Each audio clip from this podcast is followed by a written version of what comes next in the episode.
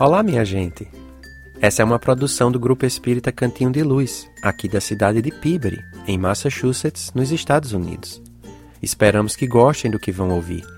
Pode ser uma palestra, um estudo, uma entrevista, uma conversa, uma música ou até mesmo só um sorriso ou uma gargalhada, mas sempre com bom conteúdo e um pouco de sotaque. Aproveitem, enriqueçam a mente e o espírito. Sempre. Boa tarde, pessoal. Meu nome é Ana Moreno e eu faço parte do grupo espírita Joana de Ângeles Spirit Society. Hoje é com muita alegria que nós temos o nosso querido amigo Mackenzie Mello conosco. Ele é o apresentador da Rádio Kardec e vai conversar com a gente sobre a reforma íntima, sobre reforma íntima e também é, dividir um pouco do seu conhecimento a respeito da doutrina espírita e do livro Nosso Lar de André Luiz. Então, para quem que, para as pessoas que estão participando pela primeira vez é, desse do nosso ciclo de palestras virtuais e não conhecem o, o Jazz, o Joana de Ângeles, sejam muito bem-vindos. O Jazz é uma organização não governamental sem fins lucrativos e fica em, em São Carlos, no norte da Califórnia. Nós temos todos os domingos de manhã e todas as segundas-feiras de noite atividades tanto em português quanto em inglês, para crianças e para adultos. Se vocês quiserem conhecer o Jazz, por favor, entre em contato conosco. O e-mail está na tela agora, né? Jazz. O e-mail do Jazz é jangeles.jazz.gmail.com. E, e, a gente uh, responde para vocês uh, da, da, forma uh, melhor possível. Então, hoje, como eu, eu acabei de falar, a gente está aqui festejando em ter o, o Mackenzie conosco. Ele vai estar tá conversando sobre reforma íntima. Ele vai dividir um pouco conosco o aprendizado dele quando ele estava, é, quando ele apresentou o livro é, de André Luiz, Nosso Lar, na Rádio Kardec, durante cerca de um ano. E para quem ainda não teve chance nem de ler o livro ou não assistiu o filme, a gente recomenda.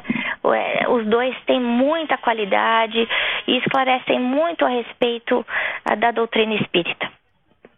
Então, para quem não conhece o Mackenzie, ele vem de família espírita, e quando a gente fala de família espírita, a gente fala com família espírita com F maiúsculo, porque o pai dele é uma, é pessoa muito importante uh, no, no meio espírita, é alguém que realmente tem muito respeitado, autor de livros, o nome dele é Jacó Melo.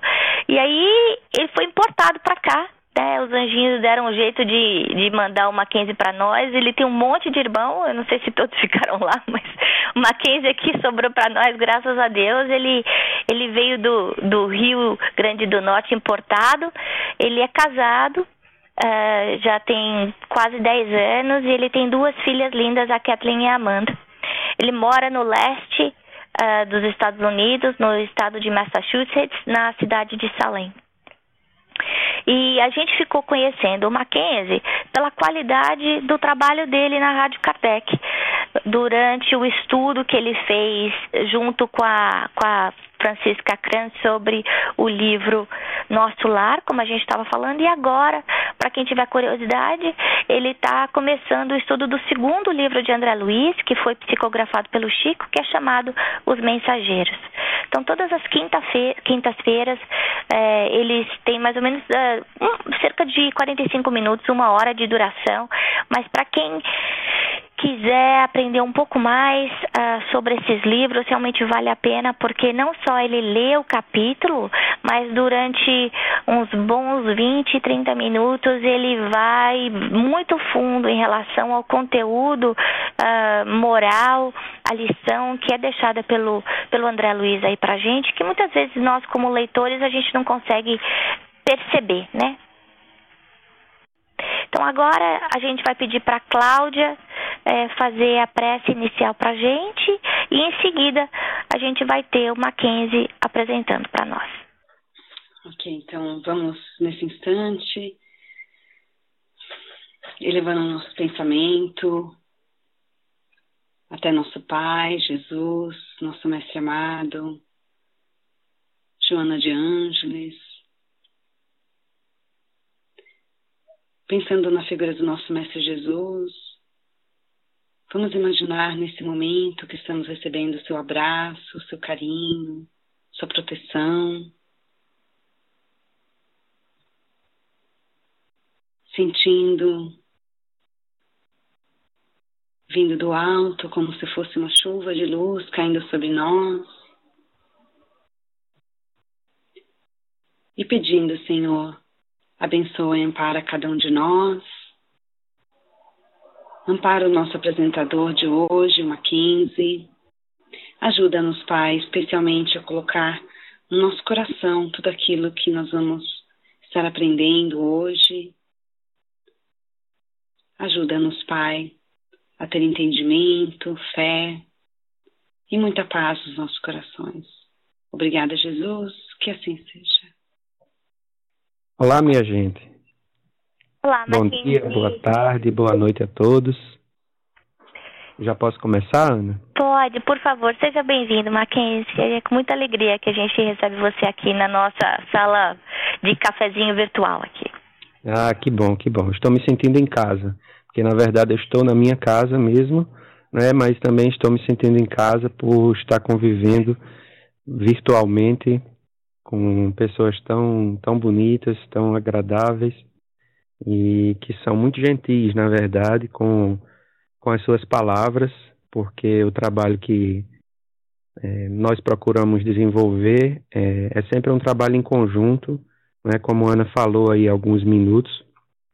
Nós fazemos o todas as quartas-feiras na Kardec Radio, né, na Rádio Kardec, um programa que conversa sobre na verdade, agora nós estamos no segundo livro da série no, da série Nosso Lar, né, na série Vivendo no Mundo Espiritual, Vida no Mundo Espiritual, é, com o livro Os Mensageiros. Então, nós já fizemos o ano passado e até mais ou menos a metade desse ano, algum mês ou dois atrás, nós terminamos o estudo do livro Nosso Lar com a nossa amiga Francisca, que mora na Alemanha. Então, o programa é todo todo internacional, né? E hoje estou aqui em Salem, Massachusetts, Salem, eh, para os falantes de língua portuguesa, e vocês estão aí ao redor dos Estados Unidos e quem sabe, né, ao redor do mundo também nos escutando. Então, o convite foi feito para que nós pudéssemos conversar um pouco sobre vivendo a reforma íntima em nosso lar. Tá aí é, para quem tá, está acessando pelo pelo computador, é, vai, vão, vão ter alguns slides, mas os slides são bem simples, não tem nada de, de extraordinário, é só para eu não e vocês que estiverem vendo acompanharem é, alguns trechinhos do livro Nosso Lar em que nós destacamos nessa, nessa sequência né, da vida é, em viver essa reforma íntima em nosso lar. Mas aqueles que estão só ouvindo podem seguir tranquilos que nós facilitaremos a vida de todos. É, então é isso aí. É, estamos querendo nos reformar, né? Então, para a gente começar, né, eu, eu, pensei na palavra reformar, né? O que é que significa essa palavra? E apesar de a palavra ela já ter vindo é, imediatamente do latim, a palavra reformar, ela já tem um significado no próprio latim, mas em português, né, nós temos a, a, um prefixo que significa né, o prefixo ré, que viria, viria antes da palavra formar, que significaria repetição, reforço, um recuo, um retrocesso.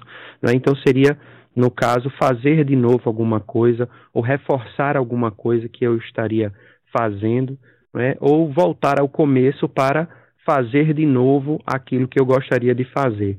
Né? Então, é, aí nós passamos então para a segunda parte da palavra reformar, que no caso seria formar, que tem várias e várias e várias definições, é uma palavra que tem, sei lá, 20, 30 definições diferentes. Eu escolhi apenas algumas aqui porque é, para nós podermos entender um pouco melhor qual é o enfoque que nós vamos dar aqui. Então, formar seria dar forma a, amoldar alguma coisa ou moldar alguma coisa, criar alguma coisa e também tem um sentido de instruir e educar, que talvez não seja uma, uma, um sentido imediato que venha na nossa, na nossa mente, mas todo mundo conhece aqui, né? É, ah, você se formou em quê? Ah, eu me formei como advogado, me formei como médico e assim sucessivamente. Então, reformar, né, juntando as duas, seria essa coisa de fazer de novo, né, de começar novamente, de reformar. Só que então a gente pergunta por onde eu vou começar, né, se eu quero reformar alguma coisa. E aí a primeira reflexão que me vem à mente com isso é que é, nós não vamos começar, porque nós já começamos. Esse é que é o grande ponto e é uma coisa que muitas vezes nós nos esquecemos.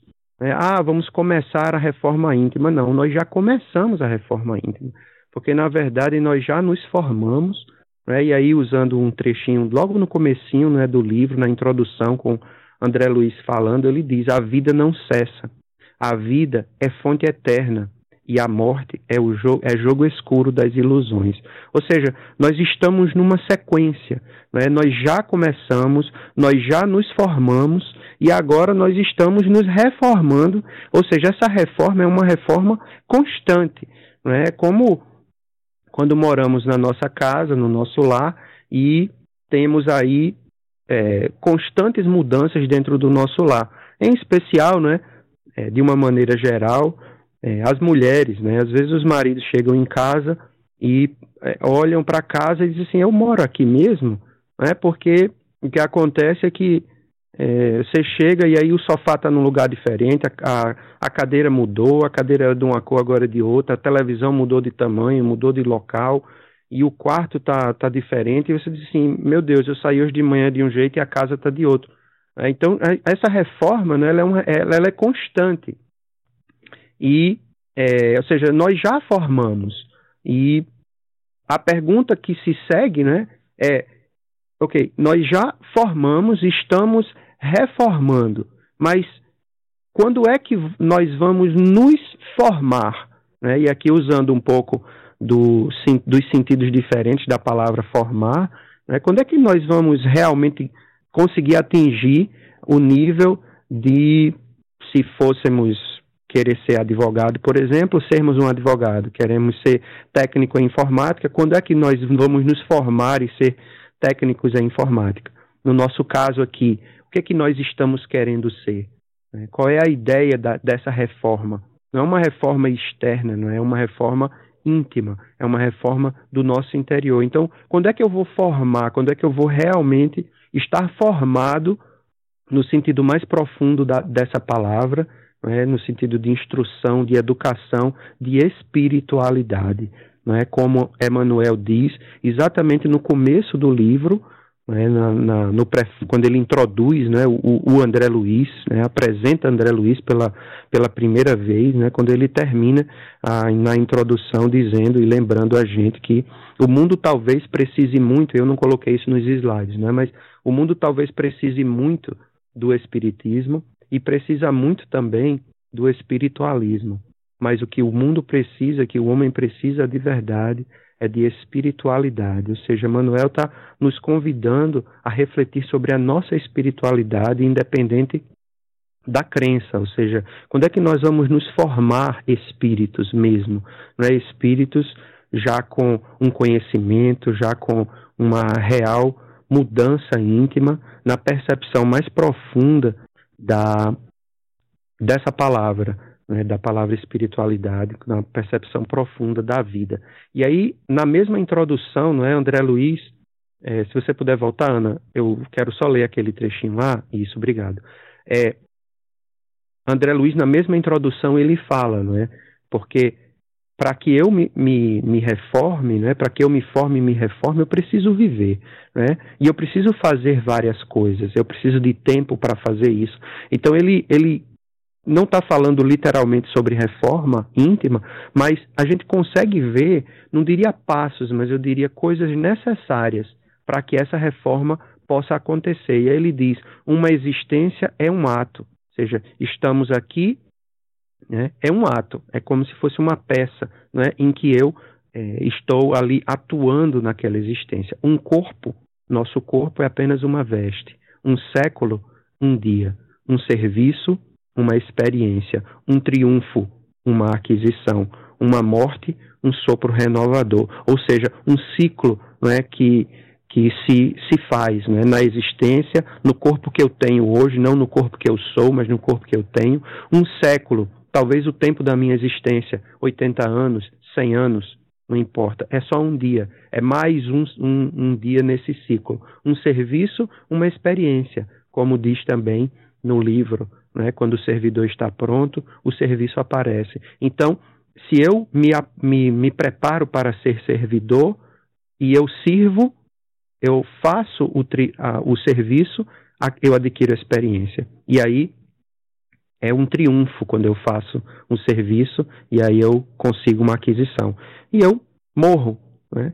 E aí vem um sopro renovador para continuar nessa nessa sequência, né?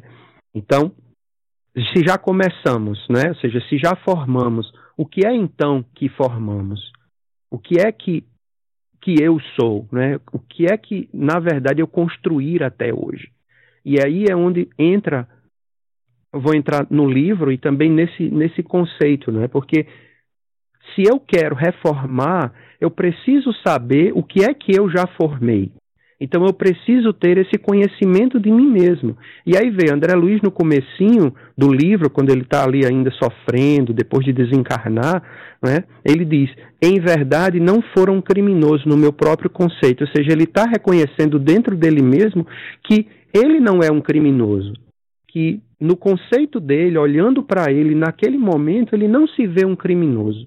Mas aí no, no capítulo seguinte, no comecinho do capítulo seguinte, gritos assim cercavam-no de todos os lados, como ele diz lá, suicida, suicida, criminoso, infame. Então a gente se pergunta, ele era um criminoso ou ele não era um criminoso? Porque ele está sofrendo tanto. As pessoas estão chamando ele de suicida e criminoso, mas ele não se vê como um criminoso. Que, onde é que está a desconexão aí entre o que eu acho que eu sou com o que eu realmente sou. Né? O que é que está embotando essa minha visão, não para o mundo lá fora, mas para o meu mundo íntimo, né? para o meu interior realmente. E aí a gente vai para o livro dos Espíritos, na pergunta 919, que talvez seja a pergunta mais citada de todas, né, dentro do, ou uma das perguntas mais citadas de todas dentro de, das conversas espíritas, né, que é quando Kardec pergunta aos espíritos da codificação qual o meio prático mais eficaz que tem o homem de se melhorar nessa vida, nesta vida, e de resistir à atração do mal. E aí, os, os espíritos respondem, não é? Um sábio da, da antiguidade disse, Volo disse, conhece-te a ti mesmo. Não tem o restante, não é a pergunta 919A, mas é, a sequência seria, a gente já sabe disso, Kardec disse, aí a gente já sabe, mas me diga um meio prático de fazer isso, né? E aí Santo Agostinho vai lá responder que é a, a, dia após dia, refletir sobre o seu dia e tal. Então, por onde é que eu vou começar? Né? Eu tenho que começar por dentro de mim mesmo. Né? Eu tenho que começar por me conhecer. Eu tenho que saber o que é que realmente eu sou. Onde é que eu errei? O que foi que eu fiz? Eu preciso sair de onde estou, de, do que eu estou vivendo naquele momento e entender que se alguém do lado de fora está olhando para mim, me dizendo alguma coisa, eu tenho que procurar escutar aquilo que está acontecendo para ver se faz sentido o que as pessoas estão falando. Né? E quando eu digo as pessoas estão falando, eu estou dizendo aqui para usar esse exemplo de que a gente acabou de ver no livro nosso lá, mas as pessoas não precisam falar literalmente para mim. Eu não estou falando aqui de uma pessoa chegar no meu ouvido e dizer, ai Mackenzie, você é assim, ai fulano, você é daquele jeito. Não, mas eu posso começar a observar como as pessoas se comportam ao meu redor e perceber se eu realmente sou aquilo que eu acho que eu sou ou não. Né? E para que eu, depois que eu escute isso, eu crie forças para me modificar, eu tenho que decidir, ah, eu quero mudar isso ou eu não quero mudar isso. E para isso eu preciso de vontade. Né? Eu tenho que ter vontade, eu tenho que ter esse desejo, essa sentir essa necessidade ou esse chamado da mudança. Né? E aí, Ana, se você puder mudar, é, o PowerPoint seria legal. Então eu preciso sair de onde eu estou. Né, eu preciso vigiar, ou seja, ouvir as coisas, prestar atenção no mundo e orar. E essa é, o, é uma das principais lições, e eu achei muito bonita a, a prece de, de Cláudia, me tocou bastante, até porque né, para fazer a palestra a gente estuda o livro de novo, né, algumas partes.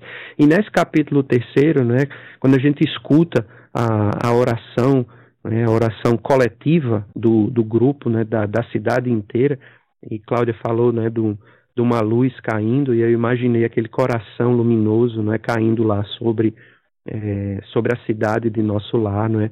E, e, abençoando ali todos aquelas, todas aquelas pessoas, todos aqueles espíritos lá. Né? Mas eu preciso de vontade, como eu estava dizendo, e aí André Luiz nos mostra isso, ou seja, ele de repente ele decide que ele precisa ser diferente, ele precisa mudar. Então veja como é interessante essa, essa reflexão que ele não faz na, é, necessariamente, mas quando a gente lê com cuidado, a gente percebe isso, né? Então ele está conversando e o Espírito diz a ele, um dos Espíritos diz a ele, agora fique em paz, voltarei logo após a oração, essa que eu acabei de falar, que a cidade vai fazer. E aí ele, André Luiz responde, né? Diz assim, empolgou-me ansiedade súbita, ou seja, com essa expressão é, de que eu voltarei logo após a oração, porque a cidade inteira vai se reunir para fazer uma oração, ele ficou empolgado com isso. E aí ele decide: não poderei acompanhar-vos? Perguntei suplicante. Ou seja, ele está com o desejo de sair para fazer alguma coisa. Né? E ele está querendo fazer alguma coisa. E isso é muito importante. Né? Porque muitas vezes nós queremos fazer algo, nós queremos que alguma coisa aconteça, mas a gente fica ali parado, a gente fica ali sem, sem fazer, como se, sem querer fazer, como se é, a coisa fosse literalmente cair do céu. E nós sabemos não é, que não, as coisas não funcionam dessa maneira. É, eu preciso, para que as coisas caiam do, caiam do céu, preciso primeiro colocá-las lá no céu. Né? Então, se eu é, jogo um objeto para o ar, eu sei que ele vai cair, mas para que ele caia eu tive que jogar para o ar, né? Ou seja, ele teria que estar lá em cima de qualquer maneira. Então precisou ter uma vontade, precisou ter uma força para que caísse do céu. Então eu preciso querer andar, eu preciso querer fazer isso, preciso querer mudar. Só que como é que eu posso mudar se eu não aceitei que eu preciso mudar? Né? E aí a gente volta né, para aquele para o capítulo anterior, quando o pessoal chamou ele de suicídio e de criminoso. E ele, apesar de ter entendido ali, acha que entendeu, mas parece que ele não entendeu muito bem. Né? Então, ele foi orar, ele quis começar a ir para orar, mas ele ainda não entendeu que ele realmente precisa mudar. Né? Ou seja, é, aquele processo que muitas vezes, que muitas vezes nós nos encontramos. Né? É, eu acho que eu preciso mudar, mas eu não tenho certeza que eu preciso mudar. Então eu faço uma oração, aí no outro dia eu cometo o erro de novo. Aí diz, ah, eu, é, eu preciso mudar, mas ainda não. E aí é quando, no capítulo 4, ele vai confrontar o médico que vem se apresentar e dizer a ele, ó, você, infelizmente, é, é, se suicidou, né? Você morreu é, por causa é, foi um, cometido um suicídio indireto. E aí ele diz: creio que haja engano, ele diz, literalmente, né? Asseverei melindrado, ou seja, ele ainda não tinha aceitado, né? ele ainda não aceitou isso. Meu regresso do mundo não teve essa causa. Lutei mais de 40 dias na casa de saúde, tentando vencer a morte. Sofri duas operações graves devido à oclusão intestinal. Então, será que nós aceitamos né, o que nós somos, né? como nós estamos naquele momento? Será que nós reconhecemos dentro de nós mesmos os defeitos, as dificuldades que nós temos? E, a, e nós precisamos, como é que eu posso dizer? Nós precisamos reconhecer isso, reconhecer a nossa dificuldade. Que aí eu me lembro do Cristo, não é quando ele diz é muito mais fácil né, nós vermos a trave no olho do outro do que o argueiro no nosso próprio olho, porque nós estamos olhando de fora da vida do outro, né? Será que não? Como é que não seria se nós pudéssemos olhar para nós mesmos com o olho do próximo, né, e enxergarmos em nós aquela dificuldade, aquele erro, aquela, aquele problema que precisa ser mudado. Né? Porque aí, quando eu aceitar, as coisas podem verdadeiramente começar a mudar. Né? E aí, quando a minha consciência acordar, chorar faz parte de aceitar. E aqui pode ser o choro mesmo, não é o choro é, com lágrimas, mas pode ser também aquele, aquele momento em que recentemente, e hoje em dia já nem funciona mais essa expressão, né? cair a ficha. Né? Antigamente, quando eu era criança, essa expressão não existia. De repente, essa expressão cair a ficha veio à baila. Hoje em dia, ninguém sabe nem, nem que ficha é essa que cai, né? Porque antigamente eram os, os orelhões que a gente colocava lá a fichinha para poder ligar para as pessoas, né? Hoje talvez seja cai, não sei, o dinheiro na conta ou sei lá, não sei qual tipo de expressão poderia ser usada hoje. Então, é, quando cair essa ficha, né? A gente vai ponderar, como ele diz, né? e aí entender os conceitos que são explanados para nós, no nosso caso especificamente, né? Através do cristianismo, através do espiritismo entendendo esses conceitos e deixando com que esses conceitos realmente façam sentido dentro de mim. E aí ele diz, né, meditei os conceitos, ponderei a bondade divina, no caso dele de estar ali, né, com aqueles espíritos, aprendendo, tendo uma nova chance, e na exaltação da sensibilidade chorei copiosamente. E a Elísias diz, né, a ele, quando as lágrimas não se originam da revolta, sempre constituem remédio depurador. Chore, meu amigo, desabafe o coração. Então vejam, ele está com um amigo, ele está junto com uma pessoa, recebendo instruções, recebendo informações, entendendo os conceitos e refletindo não sobre a vida do outro, mas sobre a própria vida, né? aceitando a própria dificuldade e, naquele momento, com a consciência desperta, chorando, ou seja, se preparando para, a, a, vamos dizer, as batalhas né, que, que virão certamente na frente. E aí, com essa aceitação, começa realmente um aprendizado, porque muitas vezes nós temos, parece que, a tendência a imaginar que entrei no centro espírita, assisti uma palestra uma vez, escutei uma é, um programa na rádio, li um livro e agora minha vida mudou completamente. Agora, a partir de agora, nada mais vai me, me fazer sofrer, eu vou ficar bem, agora eu já sou um espírito evoluído. E nós sabemos que isso não é verdade. Né? Ou seja, no momento em que a consciência desperta, é quando realmente começa o aprendizado. Né? Naturalmente, o aprendizado começa já e a prática já vem imediatamente. Aqui nós estamos dividindo simplesmente por uma questão de ordem né, no, no, entendimento do processo. Mas no momento em que eu começo a, a, que eu tenho esse choro, vamos dizer, íntimo, né, com a consciência desperta, eu começo a aprender e eu tenho que imediatamente a começar a praticar. Então, um dos aprendizados que também serve para nós, em nosso lar, é quando Clarência está conversando com ele e aí ele vai e se lamenta, lamenta todas as dificuldades que ele teve na vida e, e tudo mais. E aí Clarência olha para ele, depois que ele termina de desabafar, termina de falar, ele diz: Meu amigo, Clarência pergunta a ele, deseja você de fato a cura espiritual? E preste atenção, essa pergunta, apesar de no livro estar sendo feita a André Luiz, essa pergunta não é feita a André Luiz. Ela, essa pergunta é feita para nós e é Clarence olhando para nós, desejando jogar um pouco da luz, né, da claridade que ele tem para nós. E aí André Luiz responde. É claro que é o que eu desejo, né? Eu não coloquei aí.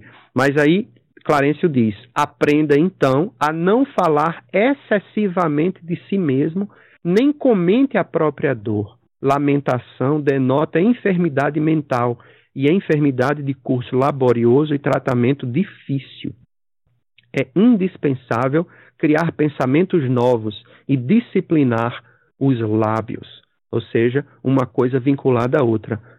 Crio pensamentos novos para disciplinar os lábios. Então, a lamentação ela é um, um, um modo de nos mantermos presos dentro de nós mesmos sem uma mudança real ou uma tentativa real de mudança. Porque tudo que eu preciso mudar começa com criação de novos pensamentos. E aí, a partir de pensamentos novos, eu posso disciplinar os lábios, aprender a disciplinar, a entender melhor as emoções com novos pensamentos e a partir daí agir diferentemente. Então aí a gente se pergunta, né? O que é que andamos pensando, falando e fazendo? Né? Que no caso está no, no outro slide. E aí a gente vem com o um exemplo do capítulo 7, quando Lísias diz para diz André né, que a realização nobre, ou seja, fazer alguma coisa, né, exige três requisitos fundamentais. E aí ele diz: primeiro, é necessário desejar. Ou seja, eu preciso desejar mudar, eu preciso desejar fazer alguma coisa. Segundo, é preciso saber desejar. Não é simplesmente desejar por desejar, é por que, que eu desejo? O que é que eu estou desejando realmente? E terceiro, merecer. Mas preste atenção, ele está falando de realização nobre, né? ou seja, no sentido de que eu estou buscando aquela espiritualidade de que nós falamos no começo da nossa conversa aqui. Né? E aí ele explica de outra, de outra maneira, dizendo que nós precisamos de vontade ativa, ou seja, não é aquela força de vontade, ah, eu tenho força de vontade, mas força de vontade que se deita e não faz nada não é vontade, ou seja, é vontade ativa, eu tenho que estar ativo, sair em busca. Né? Trabalho persistente, porque eu tenho a vontade, começo, dois dias depois eu paro.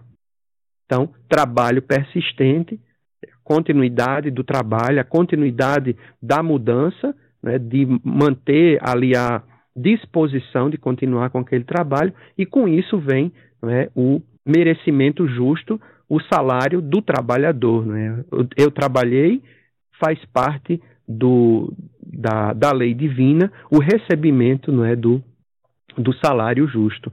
E aí, a gente, é, naturalmente, muitas vezes fica cansado, muitas vezes nós ficamos sem saber quanto tempo vai demorar, o que é que eu preciso fazer, mas o mundo nos dá estímulos. Né? Estímulos de alegria para que nós possamos continuar. O exemplo dado em nosso lar, na sequência, né, no capítulo 11, é ó, a música, por exemplo. Né? No nosso caso aqui, é ir ao centro espírita, né? é encontrar com os amigos, né? é, é, um livro, uma leitura boa, ou seja, estímulos de alegria para que essa reforma, para que essa é, esse trabalho persistente, para que venha o merecimento junto com isso, para que eu possa continuar na alegria do trabalho, para que eu possa continuar, mesmo na dificuldade, sendo estimulado. E aí é interessante como como Lízias explica para André, que pergunta, percebe uma música no ar enquanto eles estão andando, e aí Lízias explica, essas músicas procedem das oficinas onde trabalham os habitantes de nosso lar, ou seja, trabalham, né? Após consecutivas observações, reconheceu a governadoria que a música intensifica o rendimento do serviço em todos os setores de esforço construtivo. Desde então, desde que, a governadoria percebeu isso, ninguém trabalha em nosso lar sem esse estímulo de alegria. Né? Então, nós precisamos encontrar estímulos de alegria para que nós possamos continuar com o nosso trabalho de reforma, porque todo mundo sabe, ninguém precisa esconder isso, que qualquer reforma é trabalhosa, qualquer reforma leva tempo, né? leva esforço, né? é cansativo, mas se eu tenho um estímulo para fazer, se algo me convida para continuar fazendo, real, um, um, sentimento real de conquista de algo, esse estímulo me ajuda né, a me manter seguindo, nesse caso aqui, a música. E tem muita gente né, que realmente se estimula muito com ouvir a música, quando está trabalhando, quando pode, né, que dá ali, um, parece que nos dá ali um, um pouco até de energia né, para que a gente continue com o nosso trabalho. Um outro exemplo que o, que o André dá no livro, no, continuando no livro Nosso Lar, naturalmente, no capítulo 13, é quando a gente se utiliza da nossa percepção do mundo para aprender com o outro. Porque enquanto nós estamos caminhando, nós não caminhamos sozinhos. Né? Nós estamos sempre acompanhados de pessoas e nós precisamos utilizar essa, esse convívio em sociedade, que é uma lei, né, conforme está lá no livro dos Espíritos, uma lei da natureza, não é a lei de sociedade. O homem é um ser totalmente social, além de outras coisas. Nós precisamos aprender com o outro. E é interessante, eu gosto muito desse capítulo 13 em conjunção com o capítulo 14, porque é o capítulo onde André Luiz vai falar com o ministro Clarencio para pedir trabalho. Ele quer fazer alguma coisa. E aí ele vai para lá, só que aí ele descobre que o ministro Clarence ele não conversa com uma pessoa sozinha, ele conversa com duas pessoas ao mesmo tempo para que uma possa aprender com a outra. E aí, enquanto a, a senhora que está conversando com, com Clarence está lá falando, André Luiz está observando essa conversa. E a mulher, infelizmente, né, perdeu muito tempo com muitas coisas e acabou não, não trabalhando bem, não aprendendo lá em nosso lar. E aí o ministro diz assim: Mas como receber a colaboração imprescindível se ainda não semeou nem mesmo a simples simpatia? Ele está dizendo para a gente, mais uma vez, tá? Como é que eu quero receber a ajuda de alguém se eu ainda nem comecei a, a, semear simpatia? Um sorriso, distribuir sorriso para a vida, para as pessoas. Como é que eu posso receber ajuda? E aí ele continua, fala mais algumas coisas e no final ele diz: examinaremos depois o seu pedido, é, o assunto, com a devida atenção. E aí, em seguida, termina essa conversa, o ministro fita André Luiz compassivamente e diz: aproxime-se, meu amigo. E aí André diz assim: nesse momento, me levantei hesitante para conversar, porque me parece que nesse momento ele disse assim: Meu Deus, o que é que eu estou fazendo aqui? O que é que eu vim pedir a fazer, pedir para trabalhar, se eu ainda não comecei nem a trabalhar dentro de mim mesmo? É, então é muito interessante que nós possamos usar o, os exemplos que nós vemos do lado de fora né, das pessoas que estão ao nosso lado, os erros e os acertos, para que nós possamos copiar ou olhar para aquele erro e dizer: eu não posso fazer isso porque isso, na verdade, está trazendo um prejuízo, seja para a sociedade, seja para a pessoa que está ali vivendo naquele momento. Né? E aí, logo no capítulo seguinte, no capítulo 14, a gente vai perceber que a mudança necessária que André estava pensando que ele queria fazer não é uma mudança exterior, mas é uma mudança íntima. E aqui é onde entra né, a, reforma íntima. Estamos falando disso já, obviamente, desde o começo. Mas nesse momento é quando Clarencio olha para ele e, de, e, conversando com ele, já que ele veio pedir um trabalho, um serviço e tal, diz assim: Mas você não está preparado. Você foi médico na, na Terra, mas aqui você não entendeu ainda como é que funciona. Como transformá-lo de um momento para outro, Clarencio diz a ele, em médico de espíritos enfermos, quando fez questão de circunscrever observações exclusivamente à esfera do corpo físico. Ou seja, como é que eu posso querer atingir o espírito se eu me, me circunscrevo, me limito apenas a observar o corpo físico e o mundo material, sem pensar no mundo íntimo? E aí ele dá, dá esse exemplo, essa, usa essa metáfora que eu acho sensacional. Ele pergunta a André, né, e pergunta a nós também, que me diz de um botânico que alinhasse definições apenas com o exame das cascas secas de algumas árvores. Ou seja, imagina uma pessoa que trabalha com, com a botânica, né, que trabalha com as árvores, e aí vai analisar as árvores e, em vez de analisar a árvore como um todo, analisa sua casca seca de algumas árvores. Ou seja, a quantidade de informação que ele ainda não tem, que ele ainda não sabe, é gigantesca. Então, não adianta querer mudar só a casca. É importante? É claro que é importante. Está lá no Evangelho segundo o Espiritismo. Não é? Cuidar do corpo e do espírito. Então, nós precisamos cuidar do corpo, nós precisamos cuidar da matéria, termos cuidado com a, a alimentação, termos cuidado com as coisas que nós temos, mas pelo menos dá 50%, 50%, né? Cuidar do corpo, 50% e cuidar do espírito. Quantos de nós ainda, infelizmente, né, cuidamos, principalmente nos dias de hoje, tão preocupados com o corpo, né, com a apresentação, com, com beleza e tudo mais, e com a saúde externa, a saúde orgânica e a saúde mental e a saúde do espírito, por onde é que anda. Né? Então, realmente fica difícil de se a gente utiliza esse conhecimento só da casca. E aí, continuando, ele diz: aprender, é, a gente reflete. Então, eu preciso aprender e me preparar para aplicar esse conhecimento. Ou seja, conheci a casca, estou querendo conhecer o, o espírito, estou querendo conhecer o íntimo da, da árvore, para que eu possa me preparar para aplicar isso, para fazer alguma coisa com isso. E aí, no capítulo 16, quando ele está conversando, se encontra, tem um encontro fantástico né, com a mãe dele, ele pergunta à mãe né, se ela não pode informar algo relativamente a Zélia e às crianças, porque ele aguarda ansioso o instante de voltar a fim de auxiliá-lo, ou seja, quer saber como é que está a mulher dele, a esposa dele e, as, e os filhos dele, né, as duas meninas e o menino. E a mãe responde, né, não deves, porém, ela responde, fala mais algumas coisas, eu não coloquei tudo aí, mas não deves, porém, inquietar-te com o problema de auxílio à família. Prepara-te, em primeiro lugar, para que sejamos bem-sucedidos. Ou seja, a mãe dele olha para ele e diz assim: Você tem, não se preocupa com isso agora. Primeiro se prepara. Você tem que se preparar. Então é o que nós estamos fazendo, não é? Indo ao centro, buscando as leituras, assistindo palestras, falando e conversando coisas úteis no nosso dia a dia, para que nós possamos, em algum momento, aplicar esse conhecimento no nosso dia a dia. E aí é onde a gente vai para a aplicação disso.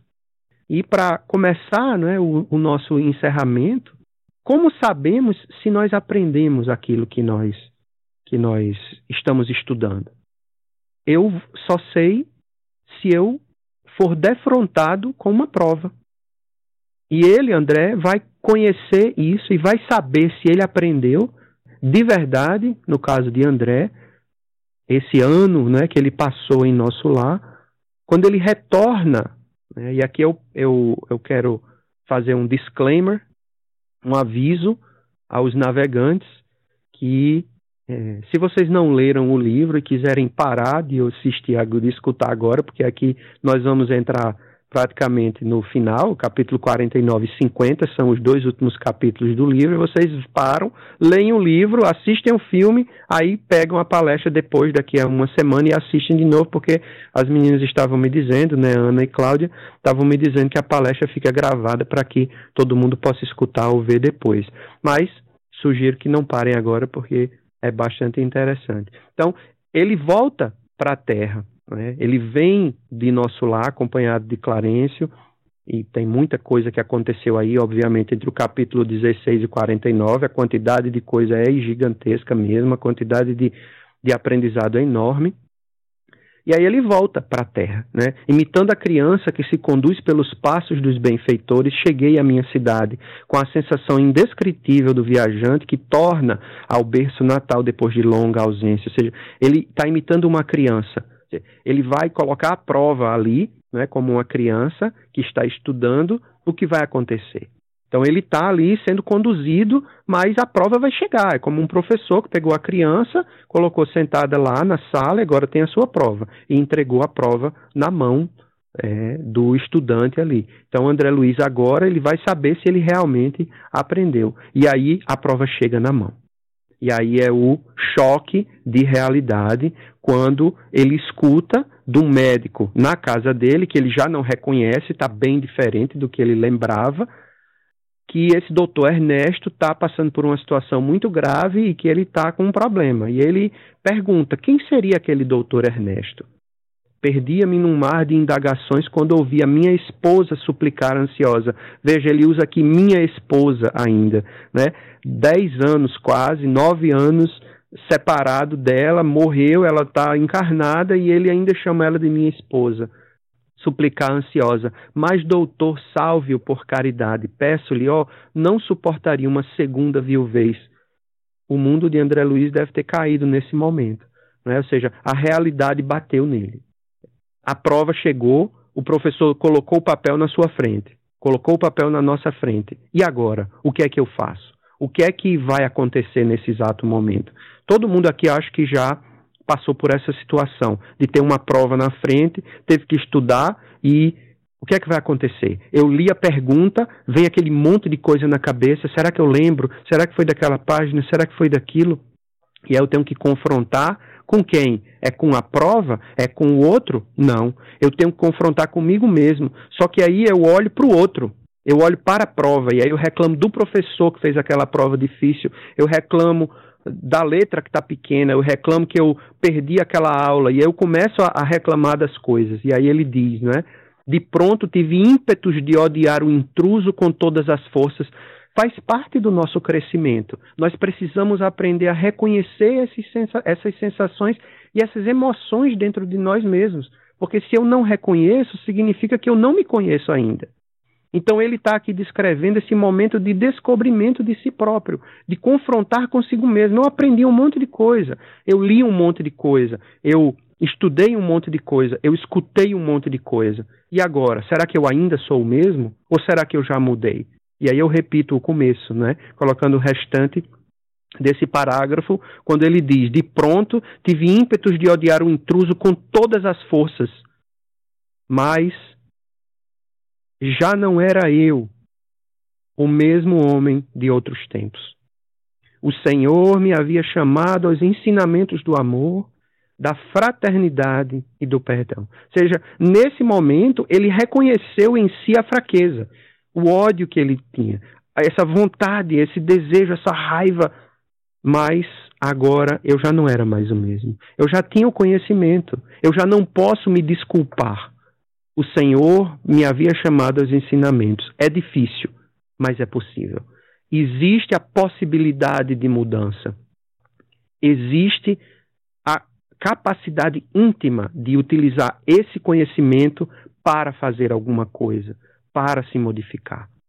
E aí aparece Clarêncio mais uma vez para ele, no final do dia, faz, fala algumas coisas e diz: Apenas, meu caro, não posso esquecer que aquela recomendação de Jesus para que amemos a Deus sobre todas as coisas e ao próximo como a nós mesmos opera sempre, quando seguida, verdadeiros milagres de felicidade e compreensão em nossos caminhos. Quando esse essa recomendação, quando seguida, quando realmente colocada em prática, opera verdadeiros milagres de felicidade e compreensão em nossos caminhos. E ele agradece sensibilizado e pede para que não o desampare com o necessário auxílio, porque ele sabe que ele precisa de ajuda e nós precisamos de ajuda sempre. É para isso que nós voltamos aos centros espíritas, é para isso que nós voltamos às leituras sempre, é para, para isso que nós fazemos as nossas orações sempre, porque nós sempre precisamos de, de ajuda. Nós somos seres sociais, é necessário que nós utilizemos da sociedade para ir se apoiando um no outro, que eu apoio o próximo e o próximo me apoie. Mas aí chega o momento do testemunho em que eu tenho que fazer, né, como aconteceu. E aí ele diz: então, em face da realidade, absolutamente só no testemunho, comecei a ponderar o alcance da recomendação evangélica e refleti com mais serenidade. Ou seja, parou para refletir, utilizou o tempo para meditar, para ponderar, eu estou no testemunho.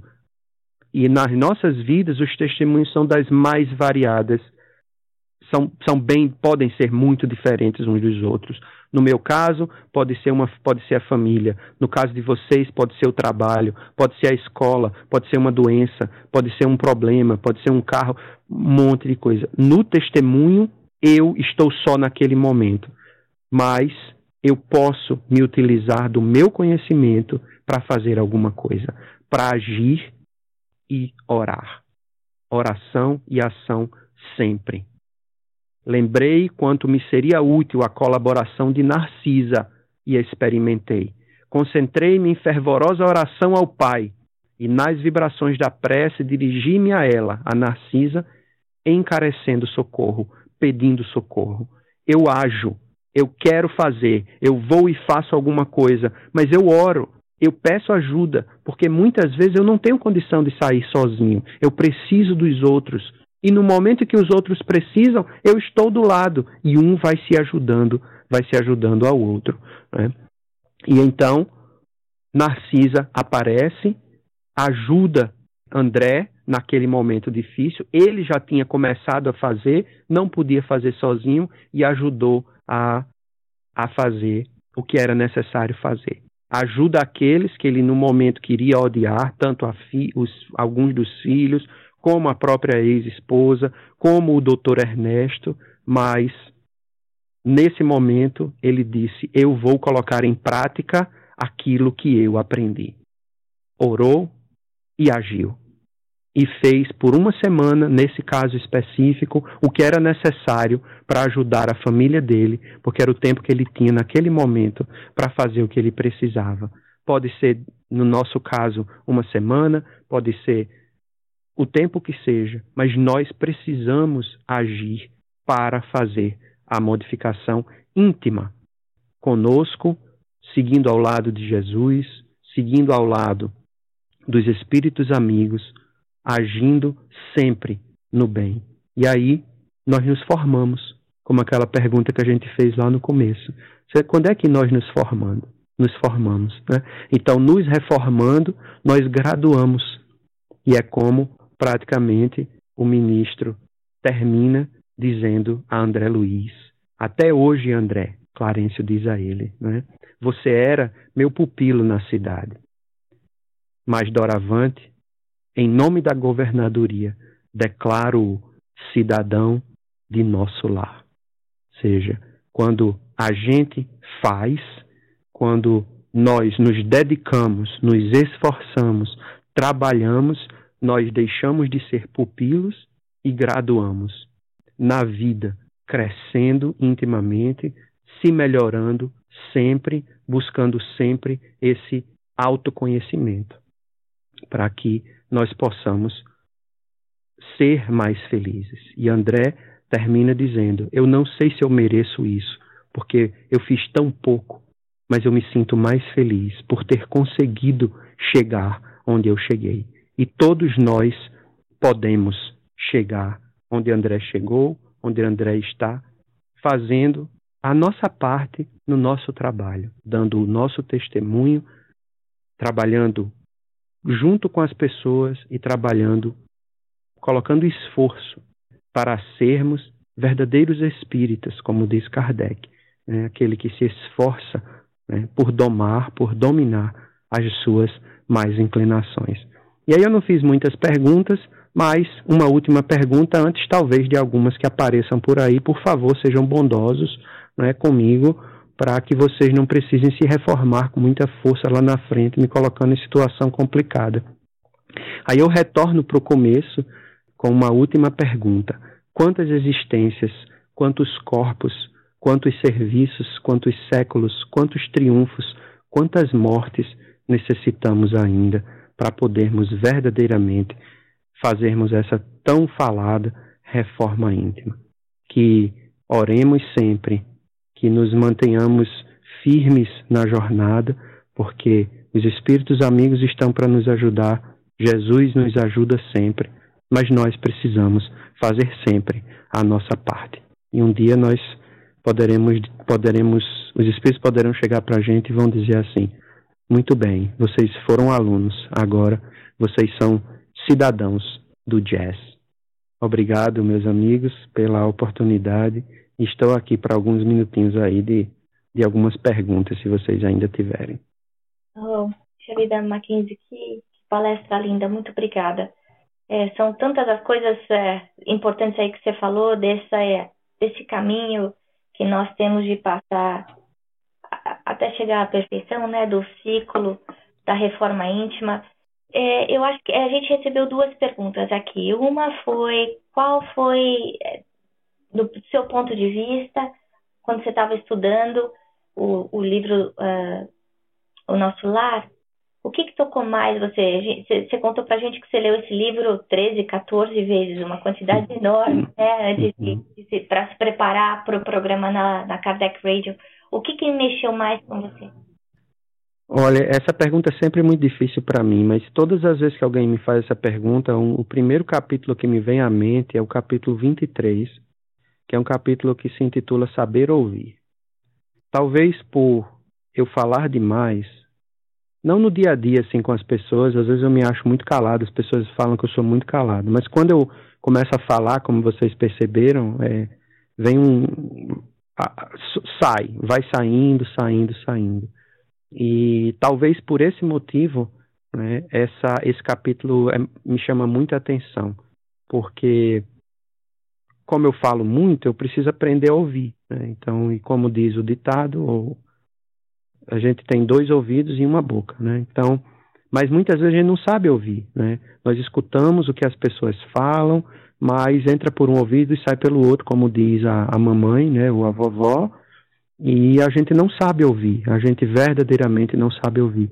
E aí eu me lembro sempre de um texto de Rubem Alves, se eu não me engano, agora eu não, lembro o nome do, do autor, mas eu acredito que é ele, que se chama escutatória. Eu até recomendo que vocês procurem, é fácil de achar, é só digitar escutatória, porque é uma palavra criada por ele, né? e para esse texto, onde ele diz assim, ó, existem cursos de oratória no mundo, mas eu acho que as pessoas precisam aprender a ouvir. E eu não conheço nenhum, nenhum, nenhum curso de escutatória. E aí ele vem refletir com a gente sobre o que é, como ouvir as coisas, sabe? Então esse capítulo, ele para mim, ele é muito marcante, porque a gente não sabe ouvir as pessoas falarem. A gente não escuta o que a pessoa está falando. A pessoa fala, a gente muitas vezes nem reflete sobre o que a pessoa acabou de dizer e já começa a responder e de repente entra numa numa discussão em que eu não estou escutando o que a outra pessoa está falando. Né? E ele conta uma história lá nesse texto que numa tribo americana, numa tribo indígena americana, uma das coisas que eles faziam era reunidos, um falava, enquanto um, quando um terminava de falar, ficava um silêncio na sala. E aí depois de um tempo o outro falava, quando o outro falava, ficava um silêncio na sala. E aí o outro terminava, e ele ficou ali abismado, o que está acontecendo aqui?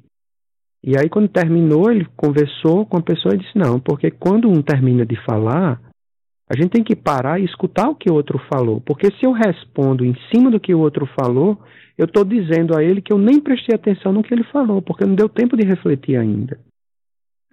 Então, assim, dentre muitas outras coisas dentro do livro Nosso Lar, esse capítulo em si, ele me chama muita atenção por isso, que ele fala lá sobre os espíritos né, que escutavam as preces e as coisas da terra e se desesperavam com as situações que estavam acontecendo nas famílias e não conseguiam se desligar e não conseguindo se desligar não conseguiam crescer, não conseguiam aprender. Então, é, esse ensinamento ele é muito muito presente na minha vida e eu estou sempre pensando e refletindo sobre isso. Espero já ter aprendido alguma coisa.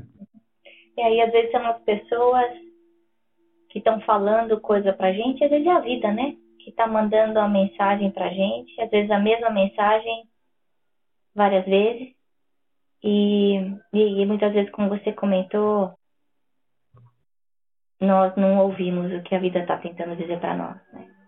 É verdade, é verdade. É, assim, me chama muita atenção mesmo. Eu me lembro estudando lá no centro esse, esse capítulo com o pessoal e me lembro como isso mexeu muito comigo quando, quando eu escutei, quando eu li é, esse capítulo ele mexeu muito comigo, ainda mexe muito comigo nos dias de hoje. Eu estou sempre me referindo a ele porque não é para os outros, é verdadeiramente para mim, sabe? Eu tenho, às vezes eu acho que exatamente por isso, por falar demais, eu tenho dificuldade de ouvir o que as pessoas estão falando.